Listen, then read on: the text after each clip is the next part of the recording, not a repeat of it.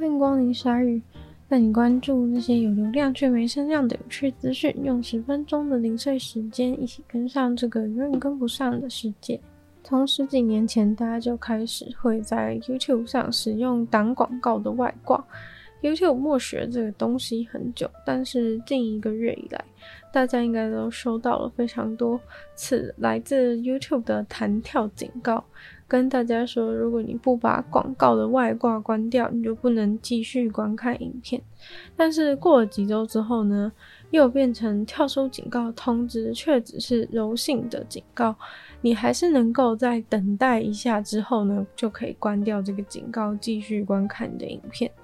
也有些人在收到了这样子的警告之后，很嚣张的在 X 平台上面发文表示：“好啊，那以后都不要用 YouTube 算了。”目前 YouTube 的说法是说，因为这个使用外挂违反了 YouTube 的使用者规范。但近年来呢，这些科技公司一直用这种使用者规范的说法，这种爱他们爱怎么弄就怎么弄的东西来套路使用者，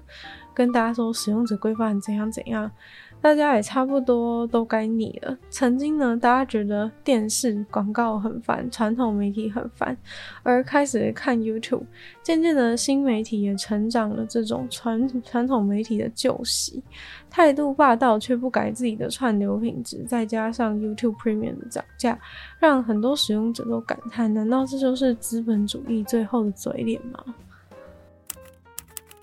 都说恐龙灭亡于六千六百万年前，一颗如同整座城市那么大的陨石砸在了现今墨西哥沿岸的浅海区域。但实际上，这颗陨石是如何造成地球上七十五趴的物种大量灭绝？一颗陨石的连锁效应最终导致如此灾难性的影响，还是令科学家非常难以想象的。过往的研究指出，在冲击过程中硫的释出，造成了一百八十公里宽的希克苏鲁伯陨石坑；野火造成的煤烟引发了一场全球大寒冬，温度暴跌。但最新的研究报告指出，在陨石砸下来以后，从地面上升到的大气层的大量粉尘扮演的角色可能更加的重要。因为那些粉尘的量多到足以把太阳光全部挡住，严重到地球上的植物无法行光合作用，而这种恐怖的情况竟然维持了两年之久，那等于是说地球上原本习以为常的一切都消失得无影无踪，整个食物链也都被破坏殆尽。科学家为了深入了解，开发了一个新的电脑模型，来模拟陨石撞击以后地球的气候变化。这个模型是基于陨石撞地球时的公开地球气候资讯，还有从北达科他州化石挖掘地取样的灾难后二十年区间的资料。这个化石挖掘地提供了一个独特的记录，就是关于这颗地球历史上最重大的一个事件。在这里面找到了化石鱼，揭开了陨石撞地球的秘密。其他还有很多的化石，告诉了科学家一些史无前例的重要资讯。研究中分析出来的化石讯息，包含了细酸盐粉尘颗粒，就是那些所谓撞到地球、喷到大气层又掉下来的东西。这个研究团队分析出，这些粉尘竟然在陨石撞地球后，在大气层中持续存在了长达十五年的时间，因此全球比起正常时候平均低了十五度的气温。这个研究的特殊之处在于，过往没有人曾经对这些粉尘有这么深入的研究。在陨石撞地球后的几个月内，整个地球的光合作用终止了，整整两年完全没有任何的光合作用。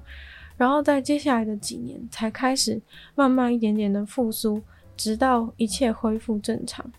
这个研究最主要的贡献在于非常精确的去了解那个挡住整个天空、挡住阳光的粉尘，它的成分组合是什么，有什么样的特性，持续的时间有多久。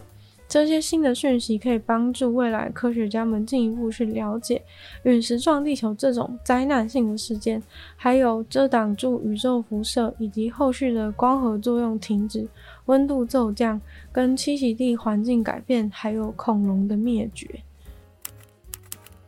挪威又在霍夫这个挖掘点附近找到了每个一公分高、指甲宽度的神秘黄金宝藏。这些金箔有可能可以揭开一个古老人类社群的秘密。小小的金箔就像一片片巧克力一样，但不是那种随处可见的假的圆形金币巧克力，大家都觉得超难吃，而是方形的，有如小瓷砖的一块块的金箔。上面还有非常细节复杂的小人物造型，这是在一间异教寺庙挖掘出来的东西，这在挪威是相当少见的发现，因为整个挪威只有十个已知的挖掘点。其中霍夫是有最多金箔的地方，总共找到了三十五块，而横跨斯堪的纳维亚半岛找到的总共有超过三千个金箔。最有趣的事情是，横跨斯堪的纳维亚这些金箔上的小人物几乎都有类似的图案，所以考古学家认为这一定具有什么重要的文化意义，而且是当时所有该文化的人都知道的意义。就是因为这么重要、这么普及，才会到处都是。最新记录到的文物，仿佛是蓄意的被埋藏在墙壁里面，还有建筑物结构的缝隙里面。这次在霍夫这个地点找到这么多的金箔人物，也代表这个地方对这些古代人具有一定的重要性。这个点是在挪威最大湖泊弥约萨湖的旁边。在地理位置上，这边也是多数贸易物品要从东挪威的山区运到岸边的必经之路。霍夫这边的雕像和寺庙应该是代表了挪威铁器时代的权力中心。霍夫寺庙的残骸是在一九九三年随着两片金箔一起被发现，后来继续深入挖掘的几年间，又陆陆续续发现了二十八个金箔。最新的五片，则是今年夏天在高速公路附近的点发现的。虽然这些金箔设计跟莫洛温王朝时期的不太一样，但是呢，大家也还是不知道这些金箔真正的用途是干嘛的。关于金箔的用途呢，目前有很多的猜测。首先，因为考古学家认为藏在墙壁里和建筑结构的缝隙都是蓄意的，所以他们认为一定有某种牺牲活动正在进行，就是跟他们在异教徒里面进行的仪式有关。有人认为可能是结婚的仪式，因为金箔上面的人物很多都是成双成对，而金箔上面呢，呈现的东西有男人、女人或是动物，这些图案常常出现在这个文化的珠宝、武器或是杯子上，还有皇族身穿的服装上，或是有钱人的代表物上面。也有人认为里面的人物是属于该文化的男神、女神。有些东西可能会对一群人来说稀松平常，对另一群人来说却像魔法一样神奇。虽然呢，不难想象世界上有这种案例，但是身为台湾人的你一定想不到是一个这么普通的东西，那就是饮料的封膜。可能讲到这里，你都觉得很问号，觉得哈，到底在讲什么？但是呢，这个饮料封膜可是获得日本网友在 X 平台上的五万点赞，真的是惊为天人的数量。最近日本的汉堡王好像开始。把饮料换成了这种封膜，而不是盖子的方式。结果日本网友开始在推特上面分享说：“这真的好棒哦，饮料怎么摇都不会洒出来。”诶，所有人就像是发现新大陆一样的赞叹。殊不知这个东西呢，在台湾可以说是随处可见，而且存在不知道有多久了，也许甚至可以追溯到二十年前。